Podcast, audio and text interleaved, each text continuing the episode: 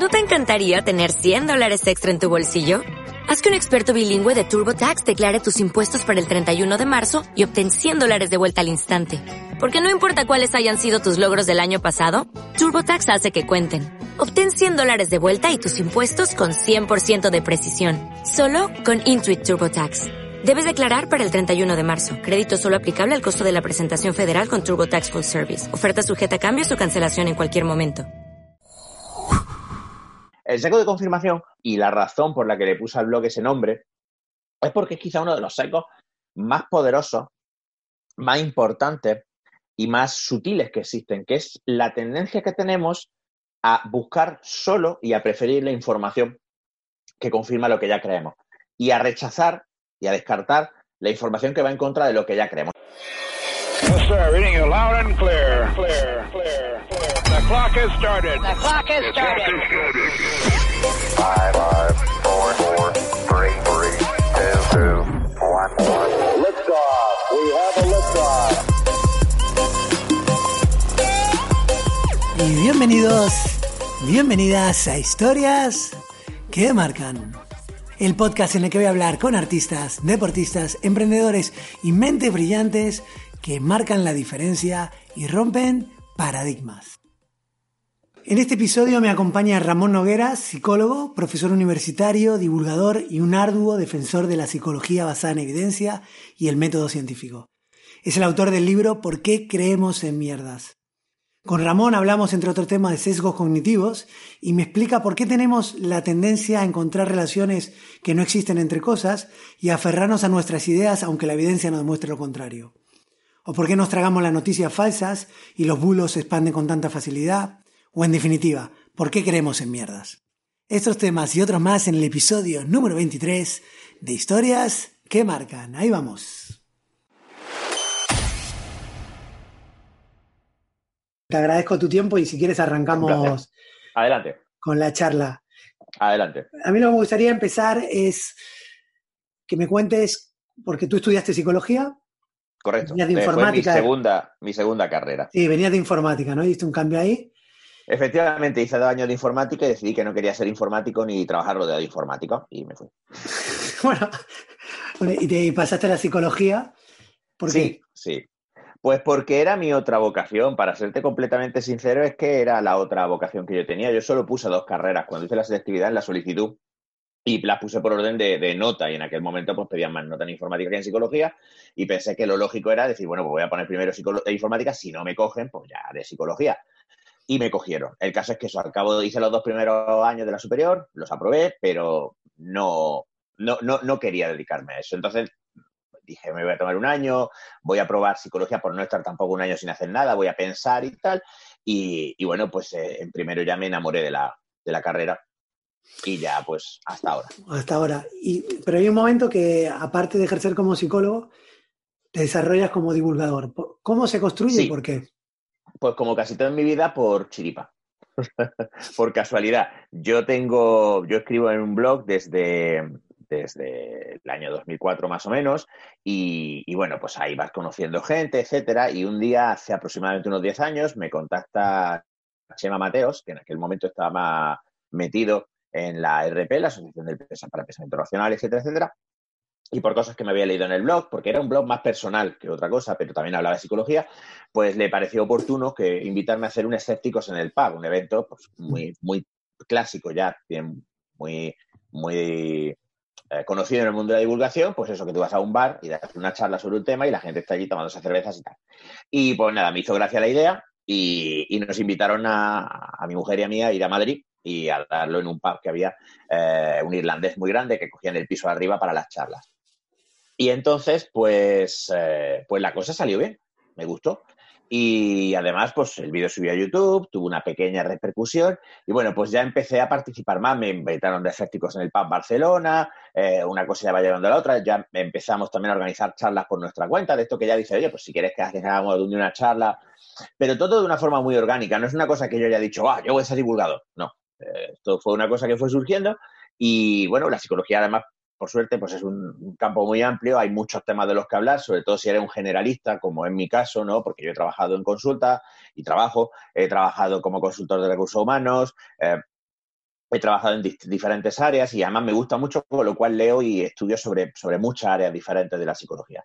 Y hace cosa de, de un par de años o tres, yo creo que fue en 2018, eh, a raíz de una charla, la que quizá más difusión ha tenido, una sobre llamada ¿Por qué fracasan las parejas?, me contactaron los organizadores de la, de la TEDx Madrid y me propusieron ir a dar una charla sobre modificación de conducta y eso también supuso un poco más el despegue, ¿no? Porque a partir de ella pues me empezaron a llamar para ir a más eventos de Granando Ciencia, eh, Pint of Science y similares y a raíz de eso pues me contactó Íñigo Gil de la editorial Kailas y me enredó para escribir un libro que publicamos este año que se llama Pues porque creemos en mierda y ya va por la tercera edición porque la época se presta mucho a, Sí. a la temática del libro.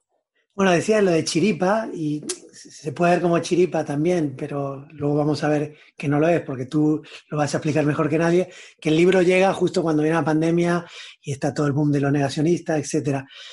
Pero me alegra que digas chiripa porque tú mismo explicas en una charla basándote en los patrones de conducta que estudió Weisman que hay gente que tiene suerte porque, porque su conducta o, o ha estado predispuesto a, a esa suerte. Claro. ¿Cómo es? Lo, lo que Weisman encontró, y eso es una cosa que en su momento, hace ya bastante tiempo, porque este es un, estos son libros que, que leí hace bastante tiempo de este autor, es muy recomendable. Yo, Richard Weisman, recomiendo a todo el que lo quiera eh, buscar, que lo siga, porque es un autor que además hace una divulgación en psicología fantástica. Eh, lo que encontró era que la gente que tiene suerte o que se considera afortunada, porque también esto es una cosa mucho de cómo te percibes tú, pues hacía una serie de cosas. Me hizo gracia porque en aquel momento cuando leí el libro dije, hostias, esto, esto, esto soy yo. Claro, porque yo siempre me he considerado, no es verdad, yo siempre he considerado que soy un tío muy afortunado, a mí me han tratado muy bien en todas partes, no he tenido eh, las, eh, los problemas de salud que otras personas pueden haber tenido, etcétera. O sea, yo siempre he pensado, bueno, pues a mí me ha ido muy bien, que si yo voy a los sitios y me suelen tratar bien y tal. El caso es que Weisman decía que una, a- había cuatro características que definían a las personas afortunadas, ¿no? Y la- una de ellas, y quizá la principal, era el estar abierto a aprovechar oportunidades, a percibir y a aprovechar oportunidades. Y eso es una cosa que cuando yo digo chiripa, eh, hay una parte que es puramente azar, o sea, que decir que tú saques Sí. el libro justo antes de una pandemia, evidentemente es azar porque eso, desde luego, Íñigo y yo no lo sabíamos, por mucho Pero bueno, que pero tiene que estar escrito pueda- el libro, ¿no? Claro, efectivamente, o sea, el libro iba a salir en marzo para aprovechar la feria del libro, ya está, o sea, hay que ir a feria del libro en marzo y eso es lo que hay. Pero, pero sí es cierto que, que esa propensión que yo tengo, que luego a veces me lleva pues, a momentos como el de ahora, en el que tengo más cosas en marcha de las que realmente puedo manejar bien y que muchas veces la gente dice tienes que echar el freno y tiene razón, tiene mucho que ver con la suerte porque conoces a gente, te pones en contacto eh, con situaciones, con personas que pueden favorecer que te pasen cosas buenas. Entonces, sí, es chiripa, pero chiripa, como tú bien señalas, entendida en el sentido que define Weisman, ¿no? Como el tema de nunca me propuse ser divulgador, pero cuando surgió la oportunidad dije, pues vamos a probar. Nunca, no era la psicología la primera carrera que yo puse, pero cuando decidí que no quería la- ser informático dije, bueno, pues voy a probar. Y ese voy a probar, pues ha acabado resultando bastante, bastante positivo. Pero ¿qué decía? ¿Puedes resumir un poquito las, las- los pilares de Weisman? Sí, tiro, tiro de, de- tiro de memoria. Eh, el primero y más importante es que las personas afortunadas están eh, más atentas en general, son más perceptivas, están más abiertas a las oportunidades que surgen en el entorno y son más propensas a eh, actuar y a aceptarlas. El segundo pilar tiene mucho que ver con las expectativas autogeneradas, no con la magia del pensamiento positivo ni tontopollazos de estas, sino, sino con que el hecho es que como las personas eh, afortunadas tenemos o generamos expectativas positivas, somos más persistentes, simplemente. Y claro, pues si eres más persistente, más probable que te salgan las cosas, si es que tampoco tiene más misterio. La tercera tiene que ver con el hecho de que inyectamos variedad en nuestras vidas. Eh, O sea, probamos a ir al trabajo por rutas nuevas, eh, buscamos o facilitamos conocer gente nueva, nos ponemos en muchas situaciones que facilitan y maximizan que las cosas eh, salgan bien, que haya buenos acontecimientos en nuestra vida. Y luego lo más importante también, eh, no es lo más importante, pero yo creo que es muy importante, es cómo reelaboras y cómo piensas las Rememoras, cosas ¿no? malas que te pasan. Claro, efectivamente, porque eh, este experimento quizás es súper divertido. Eh, el experimento con el que Weisman puso a prueba esta tesis fue pidiendo a las personas que hicieran un experimento en imaginación, eh, que era eh, imaginar que están en un banco haciendo una gestión y entonces ocurre un atraco y ellos están allí y se dispara un arma y el arma, eh, la bala les alcanza en el hombro, ¿no? Y entonces las personas afortunadas y las personas que se consideraban desafortunadas revivían, rememoraban, explicaban la, experiencia de una forma completamente opuesta. Las personas eh, desafortunadas eh, pensaban en términos de, hostia puta, qué mierda, me tiene que pasar esto a mí, es que voy yo a un banco y hay un atraco, es que voy por la calle y me cae un piano encima, hay una bala, se dispara y me tiene que dar a mí, no puede ser, es que no me pueden pasar más cosas, todo es una puta mierda. Las personas afortunadas, en cambio, dicen, hostia, que, me ha dado la bala el hombro, me podía haber dado la cabeza, me podía haber quedado en el sitio, madre mía, además, hostia, qué fuerte. Eh, un atraco en un banco y me ha pillado, qué guapísimo. Imagínate la veces que voy a contar esta batallita, las cervezas que me van a pegar, a pagar, lo mismo salgo en televisión. Este tipo de razonamiento refuerza eh, las conductas anteriores, las tres conductas que hemos visto, porque convence a la persona de que en realidad eh, se puede tener un cierto grado de control sobre lo que te pasa. Claro, nunca puedes tener un grado de control concreto. Es decir, pues, o sea, yo hace cuatro años perdí a mi padre por un ictus que, que nadie podía haber visto venir porque mi padre estaba en un estado de salud perfecto y ya está, y eso es una mierda y te jodes. ¿sabes? A las personas afortunadas les pasan las mismas cosas que a una persona desafortunada. Lo que pasa es que se las ven de una manera diferente y por tanto su conducta se ve afectada de manera diferente. De hecho, una parte que no me dio tiempo a contar, porque claro, la charla eh, son La 10 chiquitita. minutos y da para lo que da, eh, es precisamente tres minutos, perdón, eran tres minutos. Joder. Qué sí. estrés, qué estrés. Te lo juro, es, es mucho peor hacer una charla de tres minutos que una charla de una hora, te lo digo completamente. en Sí. ¿no?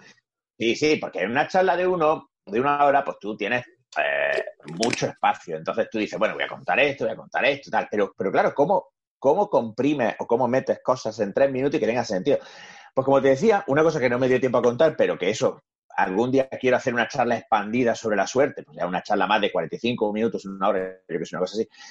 Es que hice un experimento para poner más a prueba esa tesis. Dice, vale, tenemos estos cuatro pilares identificados, vamos a ver si realmente esto luego funciona. Y desarrolló una cosa que llamaba la School of Luck, la escuela de suerte, en la que reclutó precisamente a esas 400 personas que habían participado en el experimento previo, a la- a- perdón, no a los 400, sino a los que se consideraban desafortunados, y les estuvo dando una serie de, de prácticas y estuvieron realizando una serie de cambios en su conducta y tuvo un éxito enorme a la hora de conseguir que estas personas cambiaran su suerte. O sea, estas personas que previamente se consideraban unos desgraciados, pues les cambió la vida. O sea, les cambió la vida a saco y los testimonios son, son particularmente sorprendentes. Un porcentaje altísimo de estas personas, las que fueron más consistentes a la hora de intentar aplicar estos ejercicios, eh, vieron su suerte modificada, entendido como suerte, que consiguieron modificar su comportamiento y lo describían como un cambio muy positivo en su vida.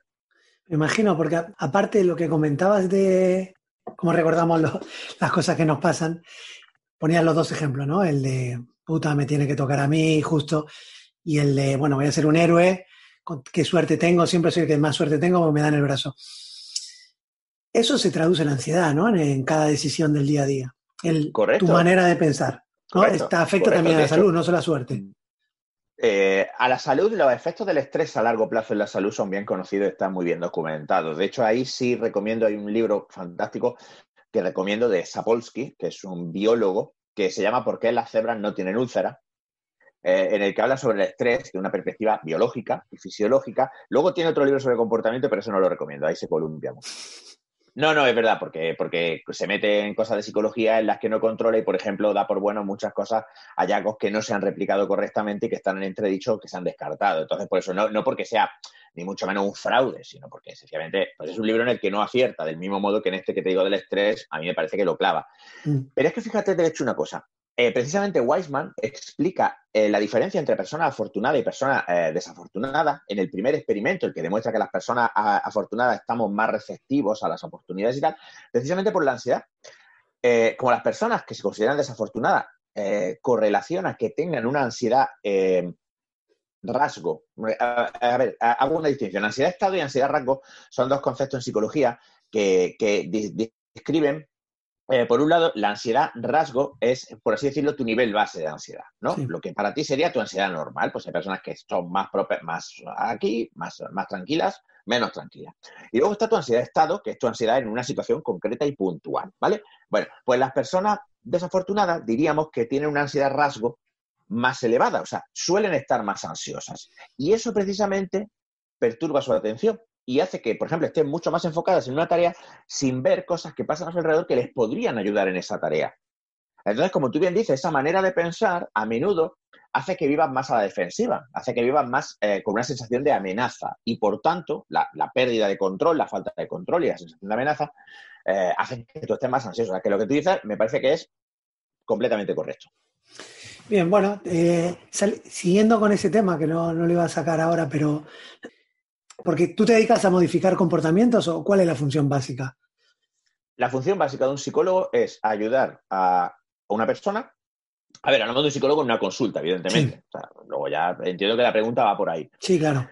Eh, en una consulta, no, pero esto es interesante porque siempre, de un tiempo a esta parte, además, yo hago esto, mucho esta, esta causa de la psicología clínica no es toda la psicología, la psicología clínica es una parte, además ni siquiera una parte muy grande de la psicología. Pero bueno, en el contexto que hablamos, una persona que llegue y dice, oiga, psicólogo, tengo ansiedad.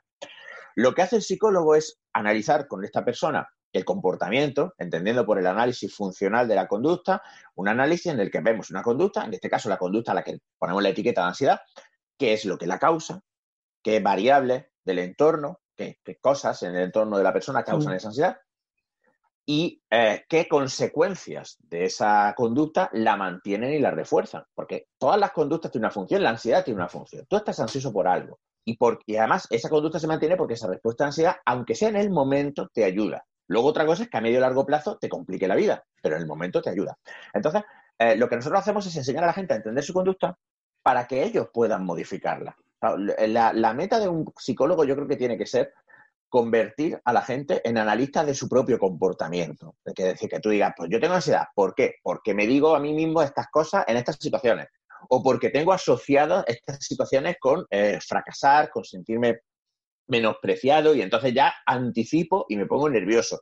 Con lo cual podemos guiar a la persona tanto a modificar su, su diálogo interno, que es lo que solemos referirnos cuando hablamos de pensar, Sí. como a modificar su conducta eh, visible, su conducta manifiesta, de forma que esa conducta, al cambiar, cambie también la manera en la que piensa. Claro, es que esto es un- tienes que imaginártelo eh, como una calle de dos direcciones.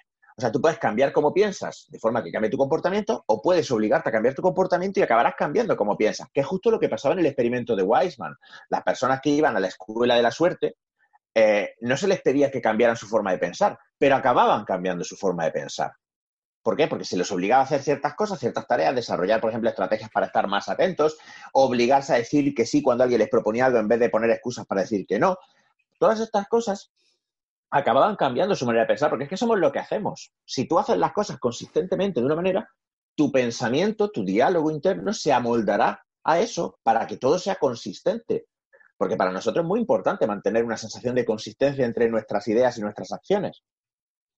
No sé si, si estoy derivando mucho. O... No, no, no estás derivando. Eh, perfecto, o sea, lo, lo- has argumentado lo, lo que te- te decía. Y de ahí te iba a preguntar, ¿tú estás viendo que este mundo de dispersión hiperconectado está derivando en una ansiedad? Es el, el teléfono móvil.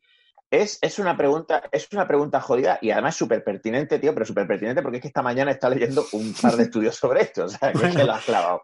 Bueno, A ver, pues, te cuento. modestia porque podrías haber dicho que, que la tenías porque lo vas a tener fresco y cuéntamelo. Nada, es que, es que se me da fatal. Soy, soy el peor.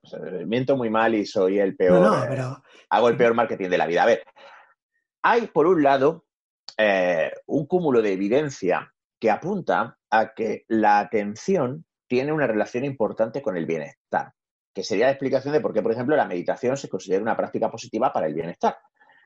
La meditación es un entrenamiento de la atención, es coger y acostumbrarte a enfocar y a mantener tu atención en un estímulo o en una cosa determinada, una tarea, Mm. Esto parece correlacionar con menos ansiedad. O sea, cuando tú, por ejemplo, por eso actividades como el dibujo, eh, las actividades manuales suelen ser muy gratificantes. Normalmente son actividades en las que tú tienes que prestar atención y entonces eso suele inducir un estado placente. Vale, eso está por un lado.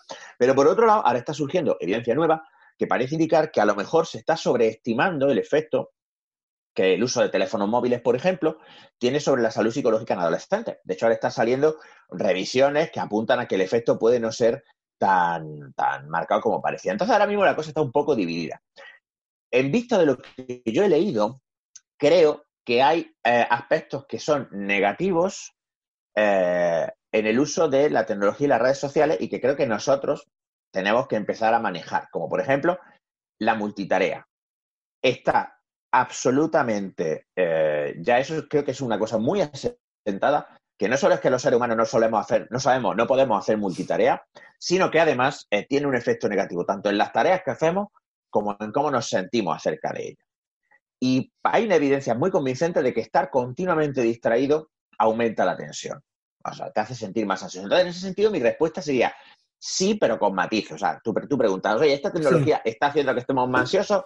Yo te diría, yo creo que sí, con matices. Y el matiz que yo haría sería que quizá también estamos atravesando una fase de adaptación, en el sentido de que, bueno, toda tecnología nueva eh, causa una disrupción y hay que acostumbrarse. Quiere decir, la gente se volvía loquísima cuando aparecieron los trenes, etcétera. Creo que lo que diferencia los teléfonos móviles y estas tecnologías de, de choques tecnológicos anteriores es eh, el hecho de que son mucho más omnipresentes y además te llaman activamente. Porque, claro, hay un meme que a mí me toca los cojones, lo que me está escrito, vale. claro, pero me toca los cojones un montón. Porque es que me parece un insulto a la inteligencia de cualquiera. Que es un vagón de, de tren o de o tranvía o, o metro quizá en los años 20, 30, no sé, pues hay un montón de señores con sus periódicos, cada uno leyendo su periódico. Un vagón lleno de gente leyendo el periódico, ¿no?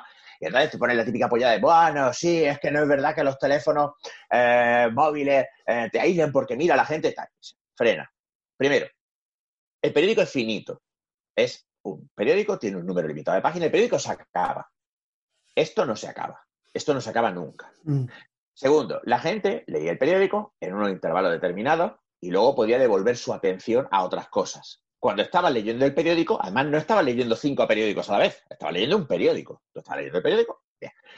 En segundo lugar, los periódicos no te llaman, los periódicos no vibran, los periódicos no tiran de ti diciendo, eh, eh, eh, y yo, y yo, mira, mira, mira. No. La gente no leía el periódico en la cena, la gente no leía el periódico en mitad de una cita, la gente no leía el periódico en el cine. Tú piensa una cosa, a una reflexión. ¿Cuántos de nosotros somos ahora capaces de ver una película del tirón? Una película estándar, dos horas, etcétera. Mucha gente no es capaz. Mucha gente te lo dice, dice yo ya no soy capaz. Eh, un episodio de una serie que pueden ser 40, 45 minutos, ya, ya a mitad ya empiezas a bichear con el móvil, a ver qué ha pasado, etcétera. Hay unos mecanismos conductuales que están muy estudiados detrás de eso. Entonces, yo creo que tenemos que adaptarnos a esta nueva tecnología y encontrar maneras de utilizarla que sean provechosas para nosotros, porque también es cierto que, las aplicaciones positivas de esta tecnología son, son tremendas. Quiero decir, eh, eh, la, capacidad que tenemos de entablar relaciones, la capacidad que tenemos de mantener relaciones sociales, y por supuesto la capacidad de encontrar información. Y ahí, ahí entra también otro efecto que yo creo que también puede ser negativo a nivel social, que es la erosión eh, de la confianza de la gente en los medios, en, la, en los científicos, etcétera, porque claro, tenemos más información que nunca. Esta es una pregunta que me hacen mucho. ¿Cómo puede ser que ahora tenemos más información que nunca? Porque es que lo que tenemos es mucha información, pero lo que no tenemos son filtros.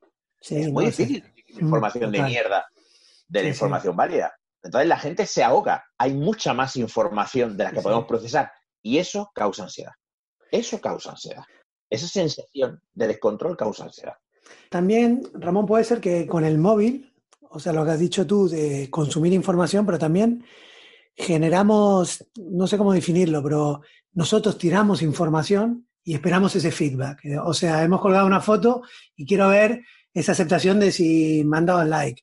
He mandado cuatro mensajes, no me está contestando. O sea, no es solo la información, sino lo que, lo que generamos nosotros que queremos feedback directo, ¿no? E inmediato. Claro, porque, porque se juega con el poder que tiene el, refuerzo social. Eh, la aprobación de los otros, la, atención de los otros es uno de los reforzadores más poderosos que existen. Y claro, este refuerzo, y esto es una cosa que, hemos explicado muchas veces, muchos psicólogos, eh, llega eh, en las redes sociales de la forma más poderosa que hay, que es el refuerzo variable intermitente. Esto es, cada vez que, coges el móvil puede haber algo, o no, es como una tragaperras. Tú, ah, de hecho, fíjate, y no es casual, que el gesto para refrescar es el mismo que el que tú haces en una tragaperra es un gesto que te da una sensación de control. Entonces tú haces así para ver si hay algo nuevo, haces así para ver si hay algo nuevo, haces así para ver si hay algo nuevo. Cuando hay algo nuevo, la mayoría de las veces es una chuminada, es una tontería, da igual. Pero de vez en cuando pues aparecen cosas que son importantes, pues un mensaje especial de una persona a la que quieres, una fotografía que es relevante para ti o que, que te emociona o lo que sea. Con lo cual, ¿qué haces? Aumentar la conducta de eh, prestar atención, aumentar la conducta de consultar, aumentar la, la, conducta de bichear con el teléfono, porque claro, ellos esta empresa, su beneficio es que tú pases el máximo mm. tiempo posible mirando la pantalla. Entonces, como te digo, yo creo que, lo que tenemos que hacer como sociedad es encontrar las formas de hacerlo. Y ahí comparto puntos de vista con, varios autores que dicen que no, no debemos esperar que sean esta empresa o la, tecnología la que nos solucione esto. O sea, que la solución no puede ser, a largo plazo al menos, eh, utilizar aplicaciones para limitar cómo usamos las aplicaciones, que es lo que han hecho Google y Apple, esto de ponerte ahora esto de bienestar digital, que ahora te da, ojo, que está bien, que está muy bien, que no, no tiene nada malo. O sea, a mí que voy a una aplicación que te diga aquí, yo llevas cuatro horas ya con el móvil hoy, párate, a mí me parece fantástico, no, no tengo nada malo que decir de eso. Mm. Pero al final la solución tiene que ver que venir con entender por qué lo hacemos y ser capaces de modificar nuestra conducta para hacer un uso más, más útil para nosotros. O sea, dejar de ser quizá instrumentos del móvil y que el móvil sea un instrumento nuestro. No, y, consumir con, con una utilidad mayor y con mayor criterio. Sobre todo, bueno, la, la última charla la hablaba con, con Eduardo Infante, es un filósofo, y hablábamos de eso, de poco pensamiento crítico que hay en las redes y en las conversaciones, donde también te lo he escuchado a ti, donde los titulares son todos, provocan una reacción emocional para, para, para atraparnos y, nos quedamos ahí, no, no, no adentramos ni, ni, a ver qué fiable es la, la, fuente, ni qué hay detrás del titular o qué quieren hacer con, con ese titular. O sea, las emociones, ¿qué, qué nos despiertan a nosotros?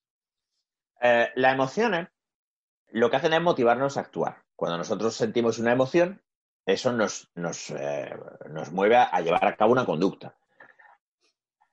Y resulta que la indignación es una emoción muy potente en redes porque es que la indignación es satisfactoria. O sea, esto, esto te va a sonar quizá un poco eh, contraintuitivo, pero a nosotros nos gusta estar cabreados porque cuando estás cabreado sientes que tienes razón y tener razón es de puta madre. Entonces, es una de las razones por las que la indignación es tan poderosa en las redes y es tan tan, tan el motor y por lo que los titulares se hacen muchas veces para que sean indignantes. O sea, la palabra me sale en inglés outrageous, ¿no? O sea, los titulares, sobre todo en los medios más, ya los panfletos, estos rollos Ah. que diario, mierda digital, todo lo que lleve digital en el título de una puta basura. Tú lees los titulares y eso ya no es periodismo, eso ya es conversaciones de mercado. O sea, es, es asqueroso. Pero porque saben, y, y aciertan en eso, que provoca una reacción. Fíjate, ¿qué reacción es? Mira esto, mira esto. Y tú se lo enseñas a todos tus amigos. De hecho, había investigaciones que mostraban que una gran parte de los titulares se comparten sin leer el artículo. Pero es que además hay un tema aquí importante que tiene que ver con lo que decíamos antes de la ansiedad. Es que no podemos verificar toda la información que nos llega. Es que es imposible. Es que ni con tu mejor intención tú puedes. Porque además la energía necesaria para desmentir un bulo es muy superior a la que cuesta crearlo y compartirlo. Mm, sí, sí, Entonces, total. ¿qué pasa? Que, yo creo que, el adiestramiento viene por la parte de, de, aprender a ser críticos con la fuente. Y con respecto a lo que decías de la emoción, los titulares emocionales, eh, en general, lo que hacen es que dificultan que ejerzamos ese pensamiento crítico. El pensamiento crítico, a fin de cuentas, requiere que no estemos fisiológicamente activados. El pensamiento crítico se realiza mejor cuando estamos en un estado de tranquilidad que es justo lo que el titular pretende evitar. Entonces, ¿qué se busca? Se busca el suspense, ¿no? El típico, no te creerás lo que pasó a continuación. Eh, se busca el titular ofensivo, se busca el titular eh, insultante. Y ojo, muchas veces la gente dice, claro, es que esta gente pone el titular para su audiencia, ¿no? Muchas veces el titular se pone para los del otro lado. De, te voy a decir una cosa, yo desde que estoy en redes sociales leo mucho más el ABC, La Razón, El Mundo y periódicos que yo normalmente no tocaría ni con un palo de balear olivos, porque los comparten gente afín sí. ideológicamente a mí, en plan de tú te puedes creer la mierda de artículo que han hecho los... O sea, ¿qué, ¿qué, coño te manda a ti compartir un artículo de esos tres? ¿Qué, qué, qué necesidad hay? Verdad, verdad, Entonces, dice, claro, sí. la, la, la, emoción juega un papel esencial porque la emoción dificulta el pensamiento crítico. Y claro, la emoción hace que compremos por impulso, que es la otra cara de, del uso de las redes sociales, la publicidad del anuncio, el comprar en un clic. Una de las razones por las que a mí a veces, aunque yo lo uso para, para divulgar, para comunicar y tal, eh, pero me resulta a veces aversivo, eh, Instagram, es el hecho de que cuando tú, pues yo qué sé, vas a mirar las historias de tus amigos o lo que sea, hay anuncios cada dos por puto tres. Y los sí. anuncios además van con, con el swipe para que digas, venga, compra. Claro, es, fíjate, es mucho más potente, es mucho más inmediato que la publicidad tradicional, porque la publicidad sí. tradicional, tú veías un anuncio en la tele y entonces tú tenías que decir, hostia, esto me interesa. Y tenías sí. que pues, ir a la tienda o llamar a la tienda o hacer otra cosa. Aquí no eso, tú lo ves. Sí, Cuanta menos fricción hay para realizar una conducta, más probable es que realizamos esa conducta. Entonces, claro, date cuenta que el desarrollo de las interfaces de las redes sociales, el desarrollo de la interfaz de todas estas aplicaciones, siempre va hacia la simplificación. Cuando tú ves a un bebé con un iPad haciendo así. No es que el bebé, es que los nativos digitales, es una gilipollez, eso no existe. O sea, los nativos digitales, ¿tú eres tonto o qué? No, de hecho, de hecho, lo que sí hay investigación es que el uso temprano de pantalla eh, es negativo, eh, va en detrimento de las capacidades cognitivas. O sea, que los críos muy pequeños no deberían usar estos cacharros, pero no es un mérito del bebé. El bebé es un bebé y el bebé, como todos los bebés, es un cipote. Es el bebé. Lo que pasa es que han diseñado unas interfaces tan fáciles, tan intuitivas, no para que las usen los bebés, sino para que a nosotros no nos cueste usarlos. Cuando yo empecé a tocar ordenadores, yo empecé con un Spectrum de, de cassette, de esto, y claro, pues había que programar en Basic, pues es una mierda. O sea, tienes que escribir comandos, es- saber cómo escribirlos, la sintaxis, si no lo escribes bien, el ordenador te manda la mierda. Además, en aquella época no había ni mensajes de error. O sea, que tú te equivocabas en algo y búscate la vida para ello. Y no estoy diciendo que fuera mejor. Esto no es un mensaje de abuelo cebolleta de mi tiempo. Pero, pero sí es cierto que había fricción, había un- una barrera de entrada. Tenías que hacer un esfuerzo y era frustrante. Ahora ya no. Entonces, cuando la gente dice que los jóvenes son nativos digitales porque saben ponerse filtros gilipollas con el Snapchat, yo me descojono. Porque eso no tiene absolutamente. Eso es como decir que porque yo juego con un Micro Machines, ya soy piloto de carrera. Es que es una, sopla pollez con un piano. Todo esto, todo esto se combina para que pasemos muchísimo tiempo. Y yo el primero, ¿eh? que yo con estas cosas me considero como un fumador que es consciente de lo malo que es el tabaco, pero sigue fumando. Yo el primero, ¿eh? que yo no... Es difícil, sí, no, es difícil salir de esto. superioridad, superioridad moral por mi parte en esto, cero, ninguna. No, pero realista sí. Pero intento, claro, intento ser honesto conmigo mismo y con lo que hago. Y a mí las redes sociales las uso en parte porque me gratifica y en parte porque para mí como divulgador y como profesional pues han sido un altavoz útil para darme a conocer y para, para obtener pues eh, oportunidades, eh, clientes, etcétera, etcétera. O sea, es un poco de todo. Claro, eh, ha- hay un autor que me gusta mucho y que yo lo recomiendo un montón que se llama Cal Newport, que se ha sacado, es un tío que empezó hablando sobre técnicas de estudio, es eh, profesor eh, en la Universidad de Georgetown, este profesor de Computational Science, es profesor de, de ciencias de la computación, Mm. es un señor que sobre todo lo que se dedica a resolver problemas matemáticos, básicamente. Y que luego se pasó, se dedicó a interesarse más por el tema del trabajo concentrado, lo que él llama el deep work, el trabajo profundo, ¿no? Y, que además es una recopilación muy buena de la de investigación en psicología sobre este tema de la atención fragmentada y tal.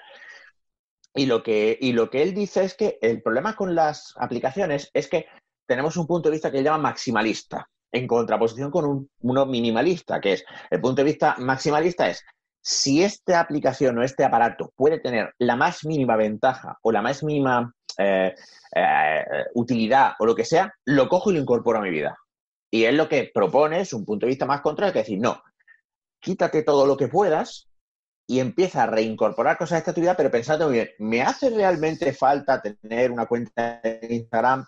Sí, después de pensarlo mucho, dices, hostia, sí, de verdad, me hace falta por mi trabajo, o porque así es como me mantengo en contacto con mis amigos, o lo que sea. Vale, pero entonces, antes tú has dicho una cosa que creo que era uso, uso de las redes con pensamiento crítico. Yo creo que quizás es más acertado decir usarlas con intención. O sea, en vez de coger por defecto el móvil o coger por defecto Sí. el, el ordenador, eh, en plan de "N- no sé qué hacer, hago esto, decir, no, voy a coger el teléfono para esto. Y De voy a manera más Facebook consciente. para ver. Claro, exacto. O sea, decir, voy a entrar en Facebook. De hecho, hay, hay autores como Nigel que lo que propone es decir, no, no dejes de usar las redes sociales, pero asignales un tiempo en tu, en tu agenda. Di, pues mira, yo de tal hora a tal hora entro en Facebook, miro lo que hacen mis amigos, les pongo, les comento, hablo con ellos por allí, lo que sea, y cuando acaba ese tiempo, pues cierro el Facebook y me dedico a otra cosa. Y a mí eso me parece muy sensato. Es decir, estas cosas tienen ventaja. No hace falta quitárselas, no hace falta eliminarlas de tu vida. Pero, pero creo que sí debería ser algo que tú decidieras cómo usarlo y para qué usarlo. No, no que ellos decidan por ti, Sí. sino que tú digas, vale, pues yo voy a usar Twitter para, para dar a conocer mi trabajo y a Twitter le voy a dedicar, pues como a cualquier actividad del trabajo, del mismo modo que tú en tu trabajo, pues puedes dedicar un tiempo a contestar emails y un tiempo a hacer acción comercial y un tiempo a resolver problemas de tus clientes. Pues decir, bueno, pues esto va a tener un espacio y este espacio va a estar ahí controlado y el resto del tiempo mm, me dedico a otras cosas que pueden ser más gratificantes, porque además eso es cierto, la gratificación que se obtiene en redes sociales, yo creo que en muchos casos, no siempre, pero en muchos casos es bastante inferior, es bastante eh, pobre. La, la metáfora que se hace de la comida rápida me parece que es muy adecuada, ¿no? Esto de es satisfactorio, pero no es muy nutritivo y cuando terminas te quedas con la sensación de podía haber comido mejor, podía Sí. haber hecho algo, más, más- algo mejor por mí, ¿no? Esto es un poco igual, tú puedes estar una hora ahí dándole al Instagram Y cuando terminas, tú no dices, oh, qué guapo, qué guapo, qué hora más Sí, guapa no. me pasa en Instagram, qué de puta madre estoy. No, normalmente te queda incluso un poco la sensación de, joder, que perdí el tiempo más miserablemente aquí viendo gilipolleces. Yo creo que, que usarlas con intención es nuestro desafío, aprender a usarlas de una forma que realmente nos dé lo bueno y nos minimice lo menos bueno. Estoy de acuerdo. Y me lo comentaba una, una chica con la que hablé, Ana, Ana Codorniu. Ella lo enfocaba con una vida más consciente, ¿no? En pararte, ¿realmente me va a aportar algo? ¿Me, me sirve de algo? Y sobre todo coger hábitos de, de pararte a pensar. Yo, por ejemplo, me, me- me cuesta. Entrando, entrando en materia en tu harina más fresca, aparte de, de lo que leíste, leíste hoy, lo tenías... Pero, pero vamos, pero así. Perfecto. Hablemos de, de- de tu libro y de los sesgos. Venga. Tu, tu blog se llama Sesgo de Confirmación, ahí lo tocas y, hay dos cositas. Eh, Háblame de sesgo de confirmación y, y defíneme qué es un sesgo para, para situarnos. Pues mira, eh, un sesgo es un error sistemático, o sea, es un error predecible. Cuando nosotros decimos que una persona actúa de manera sesgada o que los seres humanos eh, mostramos ciertos sesgos en nuestra forma de procesar la información o en nuestra forma de actuar, lo que estamos diciendo es que en ciertas circunstancias tendemos a comportarnos de una manera que es predecible y equivocada. El sesgo de confirmación y la razón por la que le puse al blog ese nombre es porque es quizá uno de los sesgos más poderosos, más importantes y más sutiles que existen, que es la tendencia que tenemos a buscar solo y a preferir la información que confirma lo que ya creemos y a rechazar y a descartar la información que va en contra de lo que ya creemos. O sea, el seco de confirmación es un error de decir, si yo creo esto es porque es verdad. No puede ser de otra manera. Y claro, esto es muy jodido porque nosotros no nos damos cuenta. Por supuesto, nosotros cuando razonamos tendemos a pensar que nuestro razonamiento es sólido. No, no pensamos, eh, joder, este, estoy, he hecho un argumento y este argumento es una cagada, rara vez. Entonces, los secos son errores sistemáticos, como por ejemplo, pues el error fundamental de atribución, que es eh, la tendencia que tenemos a pensar que la gente hace las cosas por unas razones diferentes de las nuestras. Entonces, por ejemplo, cuando tú haces algo mal, siempre es porque había una circunstancia externa que te empujó a ello, pero tú no eres mala gente. En cambio, cuando alguien hace algo mal, pues porque es un cabrón. Y ya está, y no hay más. En vez de parar a pensar y decir, a ver, si yo he hecho esto malo por estas causas, a lo mejor el otro también las ha hecho por algunas causas similares. Esto es un ejemplo de sesgo. Y estos sesgos lo que determinan es básicamente que cualquier pretensión que podamos tener de que las personas somos racionales es falsa, porque no lo somos. O sea, podemos obligarnos a serlo, podemos intentar serlo, pero la cantidad de sesgos y de la interferencia de la emoción en el razonamiento, pues aseguran que puede haber, es muy fácil que veamos cosas que no hay, veamos relaciones entre cosas que no existen, ¿no? Por ejemplo, pues las típicas, ¿no? Los amuletos de la suerte. Si llevo estos calzoncillos, apruebo los exámenes. Lávate los calzoncillos, Francisco Manuel, de verdad. Eh, sacar al santo para que llueva. Eh, mi número de la suerte. Este tipo de cosas son asociaciones que una persona hace entre decir, pues una vez llevaba esta braga y aprobé el examen y no había estudiado. Entonces dice, vale, pues esto quiere decir que estas bragas pueden ser una causa de mi aprobado. Y, además, como nuestra memoria, este es el otro gran factor, como nuestra memoria es maleable, muy maleable, y para empezar, los que más la modificamos somos nosotros mismos. Cada vez que accedemos a un recuerdo, ese recuerdo se, se vuelve, por así decirlo, eh, se, se abre a la, a la reescritura. Eh, eso quiere decir también que tendemos a olvidar las cosas que desconfirman. O sea, si yo pienso que llevando estos calzoncillos voy a aprobar el examen, porque una vez aprobé un examen muy difícil con los calzoncillos estos, me voy a olvidar también de todas las veces que llevaba esos calzoncillos en un examen y no aprobé. Esta, es, que, es que hay muchísimos, hay, hay catalogados cientos de estos sesgos, ¿no? Aquí ya depende de lo, de lo loco que te quieras volver con esto. Por eso yo trato unos poquitos en el libro, los que yo creo que son más importantes, porque una, una lista completa es que es- sería inabarcable. Entonces, eso, tú- quédate con eso. Un sesgo es un error sistemático, es un error predecible. Es, en esta situación, la gente tiende a hacer esto, que está Mm. mal. ¿Y un heurístico? Un heurístico es un atajo, pero a diferencia de los secos, no tiene por qué ser un error. Eh, por ejemplo, eh, los, hay heurísticos como el, de, como el de disponibilidad, por ejemplo, que dicen que tendemos a, pre- a pensar que es más relevante la información que nos viene a la cabeza con más, con más eh, facilidad. Esto, en el entorno en el que evolucionamos como especie, tiene sentido. ¿Por qué? Porque eh, en aquella época podía ser eh, una buena estrategia de supervivencia. Claro, ahora en estos tiempos es más complicado. Pero en aquel, pero muchas veces, por ejemplo, déjame que te ponga otro ejemplo. Imagínate Sí. que tú tienes una idea que es eh, hay gente que tiene mala pinta y eso es más, y es más probable que sean criminales, ¿vale? Entonces, eh, imagínate que tú vas solo a las 3 de la mañana, estás volviendo de fiesta y vas y de repente ves una persona que viene por tu acera y tiene mala pinta, ¿vale? Lo que tú consideres mala pinta. Eso es cosa tuya.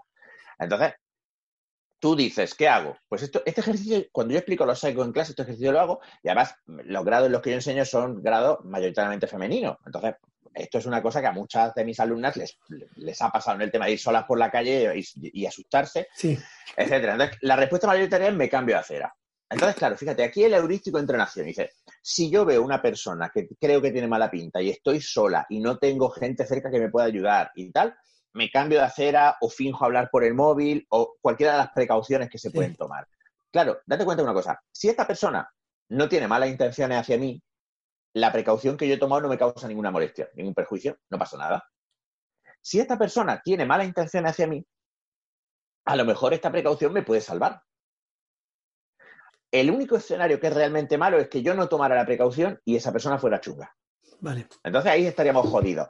Entonces el heurístico lo que hace es que es una regla de comportamiento que nos evita el tiempo y la energía de tomar una decisión. Es, es un atajo. Entonces tú dices, si, si pasa esto, hago esto. Esto es un heurístico. Un seco es un heurístico que siempre tiende a equivocarse porque siempre deja fuera una parte de la información o porque le presta demasiada atención a una parte de la información. Vale. En el seco de confirmación, que, que- que está muy bien porque no, no- no soy experto en sesgo ni nada, pero entiendo que abarcará mucho por, a la manera de sesgar información, de coger lo que me interesa. Eh, y hablábamos al principio porque tu libro llamó la atención. Mm. Lo vemos en todas las conspiranoias, eh, negacionistas, etcétera, ¿no? ¿Correcto? Correcto. O sea, tú piensas una cosa. Cuando hablamos de, de la, de pensamiento conspirativo, la conspiranoia, tenemos que entender varias cosas. La primera, la variable causal, o, la- o los estímulos causales. La gente vemos relaciones entre estímulos. Entonces, estas relaciones pueden ser verdaderas o pueden ser falsas. Por ejemplo, tú puedes ver una relación eh, que las personas que fuman eh, tienen más probabilidades de eh, contraer enfermedades pulmonares. Vale.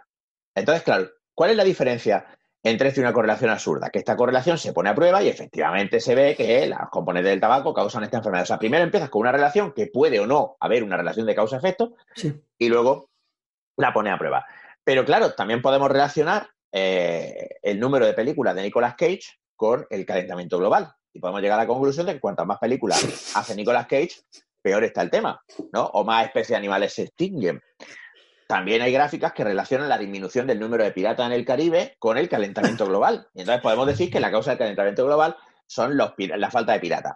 Claro, esto es una chorrada de ejemplo, una chumidad, pero nos viene muy al caso porque, por ejemplo, vamos a hablar de unos negacionistas legendarios, los de las vacunas y el autismo. Sí. Los de las vacunas y el autismo empiezan con un paper que un farsante, un médico farsante llamado Andrew Wakefield, publica en The Lancet, que es la, la revista médica o una de las revistas médicas más importantes del mundo, en el que él encuentra una correlación entre el aumento del diagnóstico en caso de autismo y las campañas de vacunación. Y especulan que ciertos componentes de las vacunas, dado que además sabemos que algunas vacunas a algunas personas les pueden causar una pequeña reacción o, o a veces una reacción más grave, es un porcentaje ínfimo, pero bueno, puede pasar, pues que eso puede demostrar un vínculo entre la vacuna y el autismo. Claro, hay explicaciones alternativas.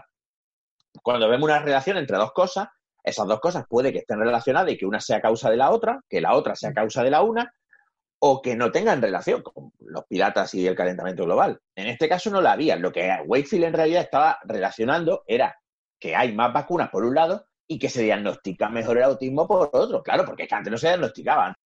Entonces, ¿qué pasa? Que aquí se juntan varias cosas. Por un lado, hay una relación aparente entre dos cosas. Segundo, la persona que señala esa relación es una persona que es una figura de autoridad, es un médico que publica en una revista prestigiosa. Y en tercer lugar, las personas buscamos muchas veces explicaciones simples a cosas complejas, cuando en realidad la mayoría de fenómenos en, el mundo tienen más de una causa. Yo no sé cuál es la causa del autismo, no se sabe, se especula, pero no se sabe. Pero claro, es muy tentador buscar una explicación simplona, como decir, la, la vacuna. Te digo las vacunas como te digo la contaminación atmosférica o como te digo cualquier cosa. O, ahora eh, que está de moda criticar la- el 5G, ¿no? El tema de la onda eh, por donde funcionan los teléfonos. Entonces, este pensamiento a las personas les sirve para cumplir varias funciones. Por un lado, las personas que tienen este pensamiento se sienten protegidas. Este pensamiento, tener este pensamiento, hace que tú sientas que estás tomando una precaución, que te estás protegiendo.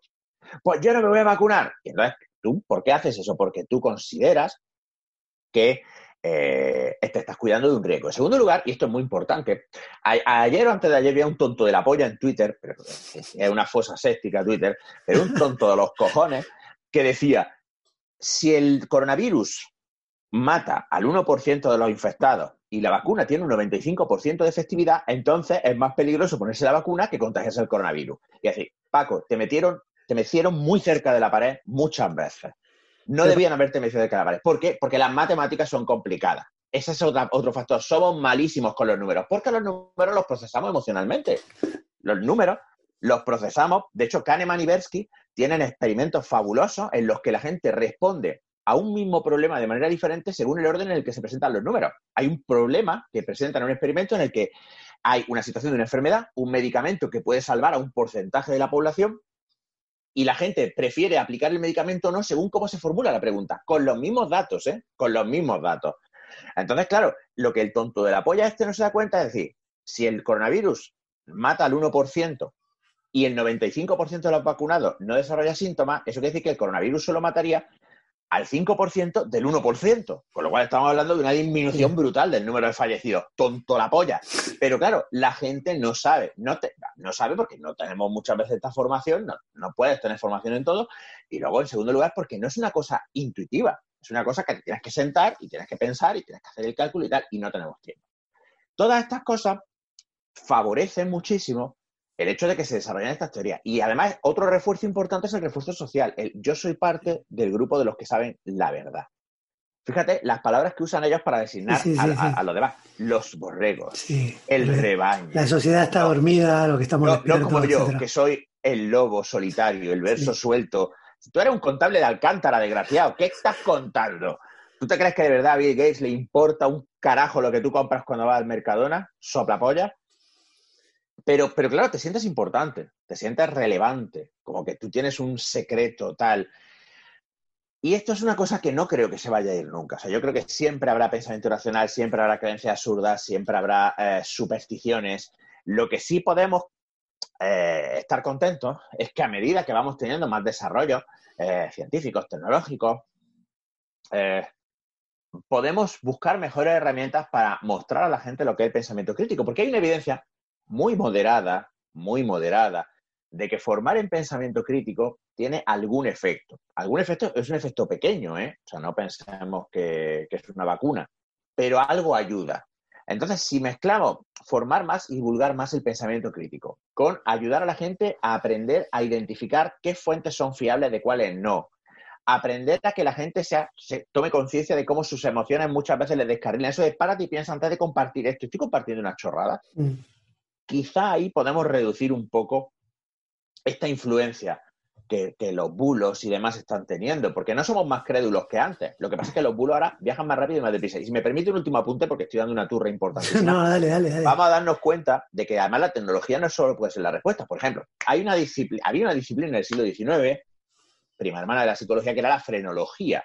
La frenología era una idea de que se podía averiguar eh, la personalidad de la gente por los bultos de la cabeza, por la forma de los huesos de la cabeza y tal. Esto se ve mucho en la literatura de Julio Verne, ¿no? Por ejemplo, que Julio Verne describe un personaje y te dice, tenía el mentón así que indicaba eh, tenacidad y la frente de esta manera que indicaba liderazgo y la nariz de esta otra que eran pasiones. Esto es una gilipollez, como, una casa. O sea, eso de que tu, tu cara depende de tu personalidad es una apoyada. Bueno, pues hay ahora un resurgir de la frenología, porque los frikis de Silicon Valley, que es, la- es por lo que yo dejé la informática, porque es que no se les puede sacar del sótano, eh, han decidido que tú puedes coger algoritmos de inteligencia artificial que progresen y proce- procesen perdón, imágenes faciales y entonces con eso te sacan análisis de la personalidad, te sacan una pollada, pero eso se está usando para seleccionar personal, no te lo pierdas. No jodas, sí. Sin joder. O sea, te- esto, esto lo llaman morfopsicología, que es una cosa que se basa en una tesis que hizo un señor aquí en Barcelona, que la presentó porque en una universidad es evidente que puede hacer una tesis doctoral de cualquier cipotada y además cum laude, y tres polladas más que están intentando investigar como para darle apoyo empírico, no lo va a tener porque es estúpido, es absurdo.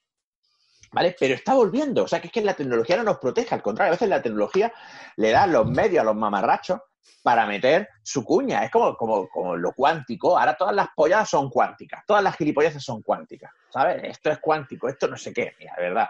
No entendía, no entendía la- la mecánica cuántica ni el que la inventó. La vas a entender tú. Pero es que es, es de- mira, lo que has dicho, un, par de apuntes. Eh, y lo que pasa es que voy a abrir un melón que, que- va, cuando la hora vas a arrancar seguro. Pero bueno, te- si quieres arrancar te lo digo. Primero lo hablaba también con, con Eduardo. Uno son los referentes. Ahora el que mueve opiniones y el más escuchado no es el, el más preparado. Y vosotros en divulgación lo, lo, lo veréis. Tú eres psicólogo y habrá, hablará de, de tu campo un montón de gente porque, porque se le ha dado bien en su grupo de yoga llevar a la gente, coaches. ¿sabes? Los coaches. Coach, ahora arrancamos. Y si Los quieres, coaches. que, para abrir el melón, dale, pero que quería retomar otra cosa, es el intrusismo que hay ahora en la época de, de Internet y de los influencers, que se puede ver en preparación física, hay gente que, que ha estudiado, se ha preparado y ahora de repente uno que, que tenga más bíceps y sea mejor con la cámara o le eche más huevos o se quiera vender más, le va a ir mejor. En todos, pero es que en psicología, porque ahora escuchas a todo el mundo hablando de la mente y de lo que es bueno y lo que no es malo. Entonces, ese creo que es un gran problema, ¿no? A quién escuchamos y quiénes son nuestros referentes y a, y a quién retuiteamos o compartimos, porque Efectivamente. A ver, de nuevo, como tantas otras cosas, y aquí voy a, voy a hacer un, un inciso muy breve, yo creo que tendemos a pensar que vivimos una época excepcional y, y no lo creo, no, no estoy conforme con esa idea. ¿Por, ah, ¿por qué me explico? Nosotros siempre hemos sido susceptibles a la popularidad. O sea, tendemos a darle credibilidad a una persona por el mero hecho de ser popular, y esto no es de ahora, esto es desde Mm. siempre.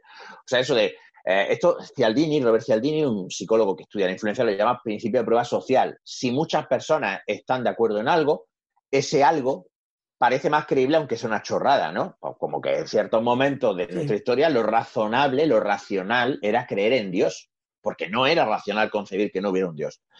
Y todo el mundo estaba de acuerdo, etcétera. Esa es la razón por la que además muchas veces los defensores de las polladas son muy proselitistas, porque si mucha gente cree en mi pollada, no puede ser una pollada. Entonces, en este sentido, los influencers juegan con la carta de, pues yo qué sé, sale una chiquilla o un chiquillo en Instagram enseñando el culo, las tetas, los bíceps, lo que sea. Se juntan miles de pajeros allí a, a tocarse la chorra viendo las fotos, que me parece muy bien, que estoy súper a favor de que la gente se toque la chorra. Estoy súper a favor.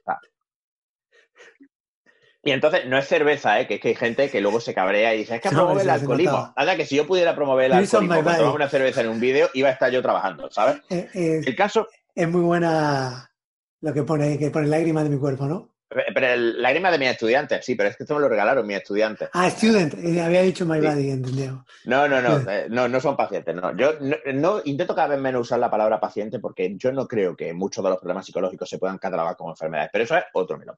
Entonces, el intrusismo además aquí se ve complicado por varias razones más. Una es que eh, con el- la psicología, con la conducta, como Mm. con la economía, como con otros muchos campos, tendemos a creer que sabemos mucho más de lo que sabemos porque tenemos experiencia cotidiana de ello. ¿A qué me refiero con esto? A que tú, a fin de cuentas, eh, tienes una información superficial sobre política, tienes una información superficial sobre economía, entonces te pones a hablar, ojo, yo el primero, de política y de economía y tal, cuando en realidad muchas veces pues, tu información no es suficiente o para entender lo que está pasando o para explicar Sí. lo que está pasando. Con nuestra conducta pasa un poco igual. Todos tenemos una experiencia de nuestra propia conducta. Y entonces, todo eso nos hace pensar que somos muy buenos entendiendo nuestra conducta, cuando muchas veces eso no es así. Y no porque hay un inconsciente ni polla mirar, el inconsciente no existe, eso no es verdad. Sino porque sencillamente no hemos sido capaces de analizar de forma minuciosa qué estímulos del ambiente eh, actúan como señalizadores para nuestra conducta. Entonces nos inventamos explicaciones súper floridas de no, porque yo es que en el fondo, no sé qué, tú en el fondo apoyas, tú eres más plano que un azulejo, tú y yo y todo. Pero claro, hay que, hay que hacer ese análisis antes. Entonces todo el mundo cree que entiende por qué las cosas se hacen. Entonces, pues, por eso, por ejemplo, a pesar de que hay una evidencia abrumadora de que endurecer el código penal no tiene ningún efecto en la delincuencia, la gente lo primero que hace es decir, pues no, no, no, más años de cárcel, pena de muerte hasta por tirar un chicle al suelo, no sé qué. Y dices tú, pero tú eres tonto en primer lugar porque tú acabarías en la guillotina el primero. En segundo lugar, porque la realidad es que tú estás hipotetizando sobre una conducta que tú no harías, que tú no entiendes por qué esa persona ha llegado a hacer esa conducta, con lo cual tú tampoco entiendes si esto puede disuadir a la persona de hacer esa conducta. Pena de muerte ha existido durante casi toda la vida y la gente ha seguido delinquiendo, aunque les pudiera costar la vida. Entonces, claro, esto se complica luego por otro lado por el hecho de que efectivamente, el estudio de la mente es un estudio que tiene una tradición larguísima, especulativa, y la ciencia de la conducta, la ciencia de la psicología es relativamente joven. La, la psicología se considera que comienza en 1879, no la inventó Freud, no digáis que la inventó Freud, que me cago en vuestros muertos, la inventó un señor llamado Wilhelm Wundt, que hizo un laboratorio en Leipzig donde intentaba estudiar fenómenos psicológicos básicos como la percepción, la memoria, eh, la atención, pues con, con muchas limitaciones, pues porque los medios de aquella época pues eran los que, los que daban, ¿vale? Entonces, claro, ¿qué pasa? Que en comparación con los miles de años de tradición filosófica eh, y especulativa sobre por qué hacemos las cosas, Sí. con todo, además, ideas que son completamente eh, acientíficas, como el hecho de el espíritu, el alma, la inteligencia, eh, el- la mente. Claro, eh, eso nos complica las cosas porque tienes que luchar contra siglos de tradición que muchas veces son siglos de conclusiones completamente acientíficas y inventadas.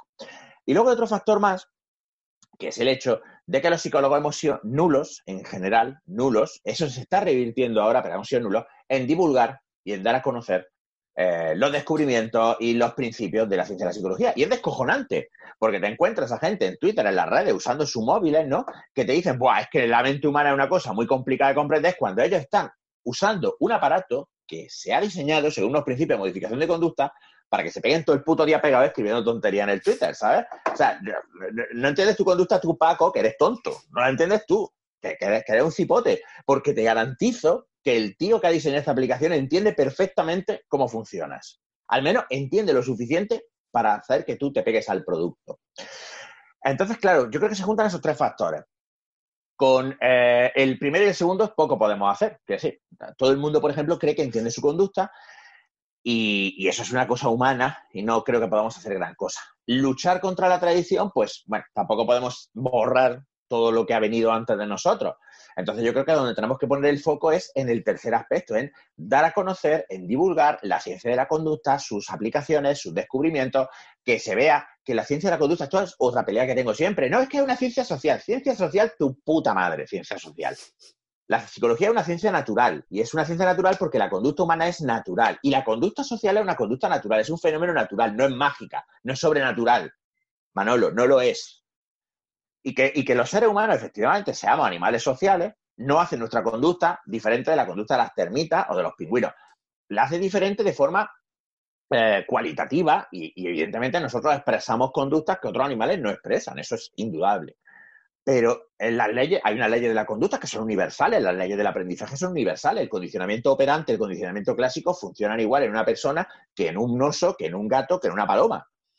Entonces, eso es lo que tenemos que hacer llegar al gran público. Que hay una ciencia y hay unas aplicaciones de esa ciencia que están rigurosamente investigadas, tan rigurosamente como cualquier otra ciencia, y que podemos usarlas para, tanto para nuestra vida cotidiana como para cosas mucho más trascendentes. Pero claro, ahí también el intrusismo viene por el cuarto factor, que es la nula, nula capacidad y nulo interés tanto de universidades como colegios oficiales, estos son quizás los peores, como las instituciones en general, por eh, marcar una raya y decir, no, esto es psicología, esto es la ciencia de la psicología y esto, todo esto son pollas en vinagre. Bien, para, para no olvidarme de este tema que lo quería hablar contigo, que te quería preguntar, porque tú, antes de dedicarte a la divulgación, arrancaste con, con psicología de las organizaciones, ¿no? Y Exacto, más sí, durante bastante vinculado a tiempo capital estuve- humano, recursos humanos. Correcto, durante mucho tiempo, y de hecho he seguido hasta ahora, y de hecho aún de vez en cuando sigo trabajando sobre todo en formación, eh, desarrollo de formación en empresa, lo que pasa es que ya mucho menos. Ese es un ámbito pues, que he ido dejando para enfocarme más en la docencia universitaria y en, en la consulta y, y en otras cosas.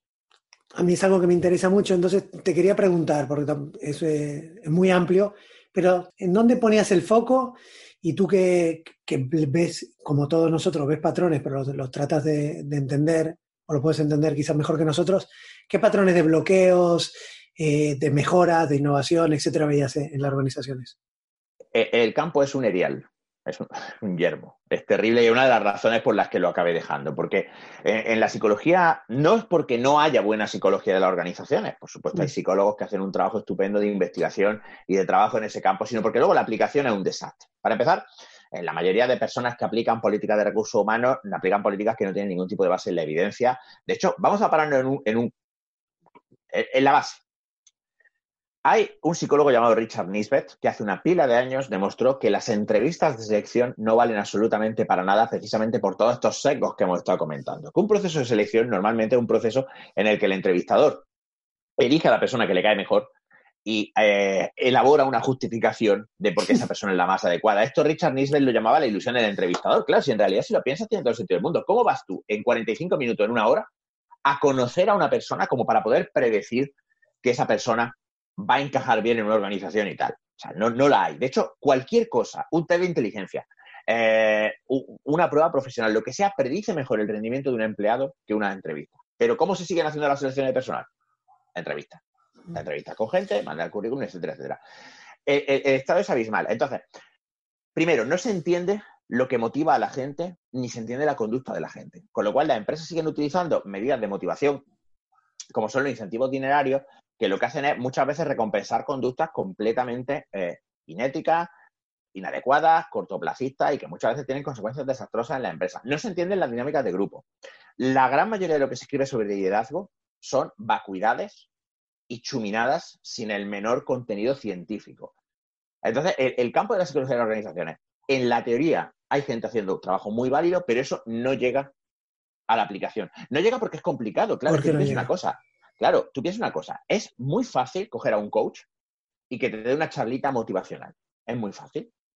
Es muy fácil desarrollar algunos sistemas sencillos de incentivos, pues variables, bonus, etcétera, etcétera. Es muy sencillo en comparación con, por ejemplo, hacer un análisis conductual a fondo que requiere un periodo largo de observación de los trabajadores a los que, a los que, a los que vamos a ayudar. Requiere un registro minucioso de la conducta de los trabajadores. Eh, a, en base a eso hay que hacer un análisis. En base a ese análisis se diseñan medidas. Estamos hablando de proyectos que son, que se pueden hacer, y yo los he hecho, que llevan tiempo, y que, claro, cuesta mucho. La gente lo que quiere es una solución rápida. El empresario lo que dice es, no, yo te pago lo que sea, tú vienes, me das un curso de X horas, esto me ha pasado mil veces, ¿no? Decir, bueno, pues vamos a, vamos, vamos, a contratarte para que des un curso para motivar a la gente. Pero pues ya, si quieres motivar a la gente, pues págales bien, hijo de puta, dale descanso, trátalos bien, yo qué sé, motívalos, sí. motívalos tú, cabrón, yo no tengo que motivarles. Eh, cuando yo tra he trabajado en formación, normalmente me oriento más al desarrollo de habilidades. He dado muchísimas formaciones, por ejemplo, sobre psicología de la persuasión y de la influencia para, para vendedores, pero sí. centrándonos en prácticas concretas. Es decir, Concreta, mira, sí. haz esto, haz esto, haz esto, esta es la, la teoría que hay detrás. Hemos eh, trabajos eh, con líderes, con equipos, con jefes de equipos sobre técnicas efectivas de eh, comunicación, etcétera, para, para dirigir equipos. Este tipo de cosas ahí se hace trabajo, pero falta muchísima visión y no es casual que en, mucha, en la gran mayoría de empresas el departamento de recursos humanos sea muy secundario, porque es que en realidad no es un departamento, no es una función que sea respetada. La gente reconoce que tiene una importancia porque el departamento de recursos humanos también pues, suele ser el que lleva toda la parte de administración del personal, o sea, las nóminas, los sueldos, las vacaciones, tantas cosas que se tienen que hacer. Pero cuando llegamos a la parte de, del manejo de la conducta de las personas, hay una gran desconfianza y, es, y, y, y ganada a pulso, además, porque no hay no hay área de la empresa más propensa a la magufería y a la chorrada que el área de recursos humanos. Entonces, yo, yo acabé muy, muy, muy cansado de todo aquello y además, bueno, pues por cambios en mi vida personal, pues tener hijas, etcétera, también llega un momento en que dice, mira, a mí esta vida de consultor, de viajar mucho, ir a dar talleres, formaciones aquí y allá, ir a ver clientes, tal, ya también me... Y por suerte, por chiripa, coincidió con empezar la docencia universitaria y decir, hostia, pues esto me gusta, esto me agrada, vamos a ello. Bueno, yo creo que, has nombrado dos cosas importantes y una es que para hacer un cambio y para crear un, un clima laboral que motiva a la gente, etcétera, tiene que ser a largo plazo. Y en las empresas donde, donde hay un mucho corto plazo, donde hay un director que quiere objetivos y no va vinculado con la propiedad, es complicado. Cuando se mira más a largo plazo, se crea y se ve que, que tú has dicho pagarle más, pero no, no, es, no es el único incentivo, ¿eh? O, o, no es a veces el que más despunta. No, no, no, no, no. Y lo que la te iba a preguntar, por, porque yo, a lo mejor tú dices que no, pero para, nosotros lo, lo, utilizamos para seleccionar y es un método que yo creo que funciona y lo veo que, que es fiable en lo que puede ser de, dentro de lo cortito que es. ¿Conoces el método DISC? de comportamiento. Sí, el DISC es un cuestionario, hay diferentes versiones. Sí. Yo lo he utilizado y claro, Es lo que le pasa a muchos test psicométricos. Eh, aporta una información valiosa, pero solo aporta la información que aporta. O sea, esto es un poco circular, déjame que elabore. Sí. Por ejemplo, en un proyecto en el que estuve trabajando como responsable de recursos humanos, en una firma de ingeniería, se utilizaba el DISC. sí. Y se utilizaba el DISC porque en el mapa de competencia, en el perfil Sí. de competencia de uno de los puestos, una de las cuestiones que se, que se valoraban era la atención al detalle. ¿Por qué? Porque son personas que trabajaban con planos y era muy importante que los planos se trabajaran, se revisaran minuciosamente y que no hubiera ningún error, porque un error en el plano podía suponer miles de euros en, un, en tener Sí. que rehacer una obra. En ese sentido, por ejemplo, el DISC, una de, la- de las características que medía era precisamente esa atención al detalle, era un buen predictor. Entonces, a igualdad de cualificaciones, nos decantábamos por alguien que diera un mejor resultado en el DISC. Eso es un uso eh, válido de la herramienta. Lo que pasa es que luego, en base a eso, hay gente que, que empieza, pues eso, a contar cuentos ya de, bueno, pues con este perfil del DISC te voy a decir hasta cómo Sí, te no. gusta el café con leche. Y eso Sí, no. no. O sea, la herramienta Pero, La sí, herramienta- pero sí es verdad que, por ejemplo, entiendo que, que en ese puesto sería la C, que es una persona más, Exacto. más de exacto. tareas. eh, a mí me pones ahí y yo, primero, que no le voy a pre- prestar la misma atención, pero a las tres semanas me quiero matar, ¿sabes lo, Eso lo que es. te digo? Entonces Claro. yo soy una I más, más tirando a la I. Exacto, Entonces claro. yo creo que sí vas a ir más predispuesto a hacer lo que te gusta. Y, nosotros, muy- para los jefes de proyecto, buscábamos otros resultados del DISC porque eran perfiles que trataban con clientes, que eran perfiles más comerciales, que eran perfiles más negociadores, y en cambio, para puestos a lo mejor como de lineación, pues tú buscabas a una persona que fuera sobre todo muy atenta al detalle, muy minucioso, y te daba igual si era muy extrovertido o no. Claro, las herramientas son neutras. O sea, una vez que tú tienes una herramienta que tiene buenas cualidades psicométricas, esto es que se ha baremado bien, se ha diseñado bien, de forma rigurosa, eh, esa herramienta se puede usar bien o no. Es como los test de inteligencia. Los test de inteligencia pueden darte mucha información. Pero claro, a, veces se utilizan para hacer unas extrapolaciones que no proceden, que no vienen al caso. O sea, las herramientas psicométricas están bien si se utilizan para lo que fueron diseñadas y te limitas a eso. O sea, la información que te da la usas en un contexto. El problema que tienen es que la información que dan es mucho más limitada de lo que nos gustaría. Tú piensas una cosa, por ejemplo. Tú imagínate que yo te paso un test de personalidad a ti. ¿Vale? Y se lo paso a otras personas. Y tengo el perfil de personalidad de toda mi empresa. Perfecto. Con esa información, yo no puedo predecir cómo te vas a llevar con tu compañero al lado. Porque no existe esa literatura, no existe. Porque, porque no puedes estudiar eso de forma científica No, en el luego. campo, porque, claro, hay, hay mil cosas que pueden influir en que tú te lleves bien o mal con tus compañeros. Pero bueno, Claro, pero sí puedes filtrar que hay gente que le gusta trabajar sola y otra en equipo. A Claro, la- pero, pero, pero piensa que al final, al final, la mejor, la que ha demostrado mejor efectividad a la hora de valorar la adecuación de una persona es la prueba de trabajo. Es que haga una prueba. O sea, por ejemplo, en muchas empresas de, de IT se le pide a, las- a las personas que programen algo, que resuelvan un problema de código o algo así, y se les ve cómo trabajan. Y luego ya, pues el resto de cosas se van haciendo. Yo creo que sobre todo es importante crear un entorno en el que se tenga muy claro con cada norma, con cada regulación, con cada bonus, qué se está incentivando y qué no. Porque antes te has dicho una cosa que es muy relevante, que es el tema del cortoplacismo. Un problema que tienen precisamente muchas de las políticas de bonus, sobre todo en los directivos y en los altos directivos, y que además, como tú muy bien has señalado, están desligados de la propiedad, esto es que el CEO o el tío que dirige la empresa no es el dueño de la empresa. No, quiere dar Es- resultado a coger la pasta que tiene Claro, en cuatro años. Eh, esto lo llaman la, la, quarter mentality, la mentalidad de trimestre. ¿Por qué? Porque si los bonos se liquidan, los, los, los, los, los variables se liquidan cada tres meses, pues a ti lo que te importa es cumplir los resultados a tres meses y entonces ahí vienen muchísimas de estas cosas, como por ejemplo, pues voy a eh, hacer una reducción de plantilla, Sí. voy a pelarme una parte de la masa Sí. salarial de mi empresa, la cuenta de resultado a mí se me queda preciosa, yo cobro mi bonus, Y me los voy, y el cadáveres, el cadáver- todos los cadáveres que se van en el camino. Ahí está. Y el que Ahí venga sí. detrás que arre. ¿Esto es culpa de que el CEO es un cabronazo? A lo mejor. Pero sobre todo es culpa de que tú has creado un sistema que incentiva esto. Hay una historia que es muy interesante sobre cómo los incentivos pueden ser muy perversos.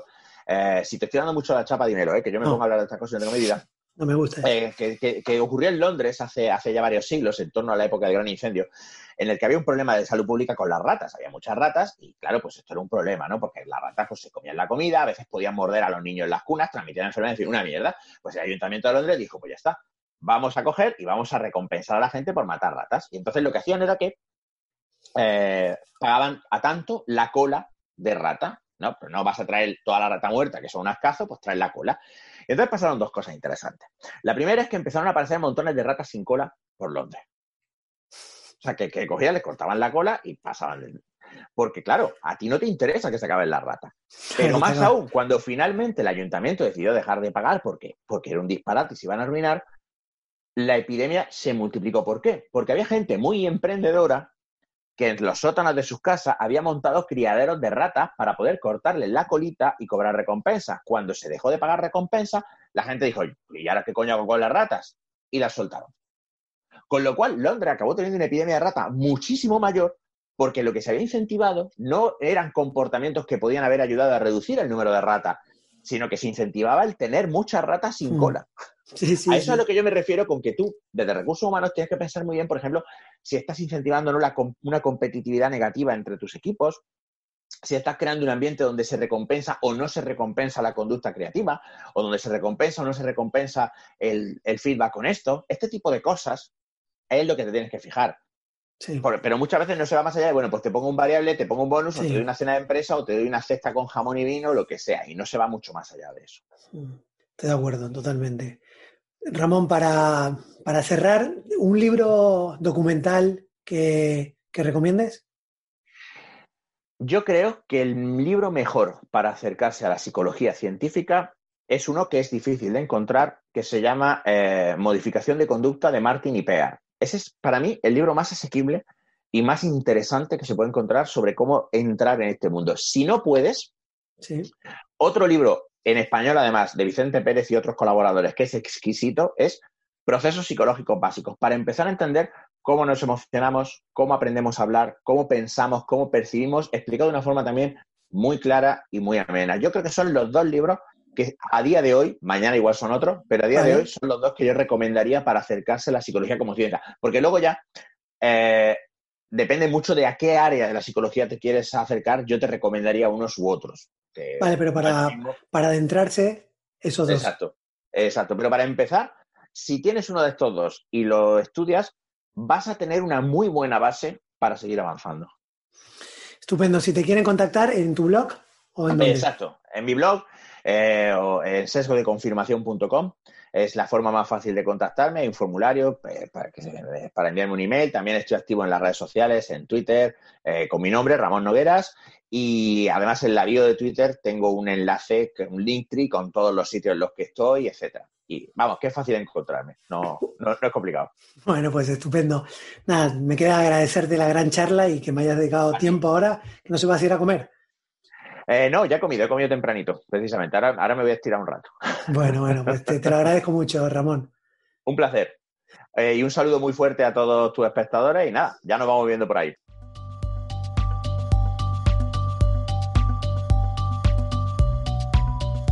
Muchas gracias, Ramón, por la charla y gracias a vosotros por estar ahí.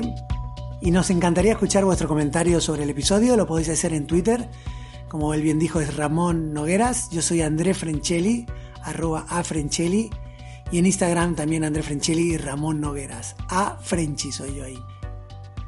Si no te quieres perder las próximas historias, suscríbete a Spotify, Apple Podcasts, Vox, Google Podcast, Podimo o cualquier plataforma donde escuches tus audios. Me puedes contactar también por correo electrónico en hqmpodcast.gmail.com. Nos vemos en el próximo episodio de Historias que Marcan. Gracias por compartir.